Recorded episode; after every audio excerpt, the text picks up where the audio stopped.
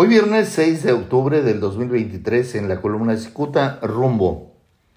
Apuntalado por el dirigente nacional del Partido del Trabajo, Alberto Anaya, el actual senador de la República, Jaime Bonilla Valdés, ya tiene clara la ruta que lo llevará a convertirse en presidente municipal de Tijuana en el 2024. Sheinbaum le abrió la coyuntura.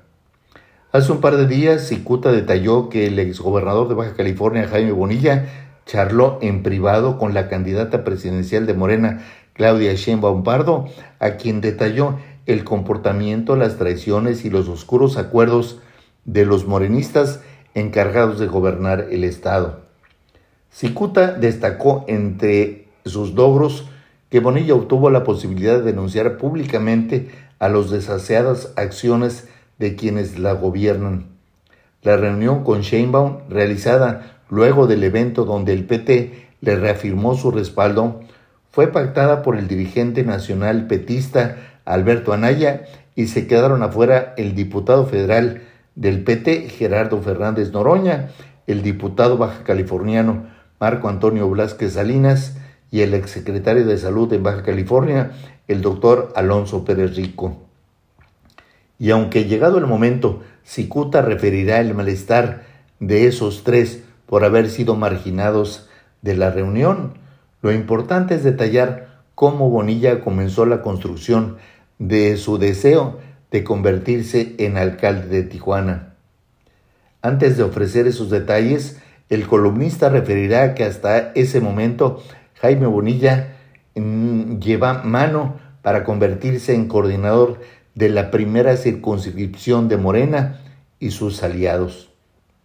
Y aunque alguien puede decir que hasta el más atolondrado aceptaría esa coordinación, lo cierto es que Bonilla preferirá la candidatura a la presidencia municipal de Tijuana, lo que le permitirá reposicionarse y maniobrar contra aquellos que primero lo alabaron y después lo desconocieron.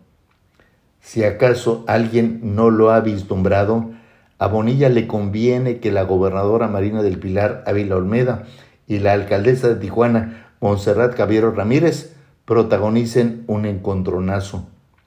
Según se observa, la gobernadora Ávila promueve al exboxeador Eric el Terrible Morales para que despache en lugar de Montserrat. Considerada su enemiga, esta última tiene intenciones de reelegirse y por eso resiente el excesivo desgaste. Mientras que la gobernadora y la alcaldesa se funden en el pleito por el poder, Bonilla se frota las manos ante el virtual fracaso de ambos. Bonilla sabe que su estrategia de comunicación permitirá desenmascarar a ambos servidores públicos y al mismo tiempo promoverse como futuro alcalde. Y aunque algún iluso pudiera preguntar por qué el columnista ignora a Leizaola, la respuesta sería que ese señor debería estar ante los tribunales. Además, el señor Bonilla odia a Julián Leizaola. Muchas gracias. Les saluda Jaime Flores.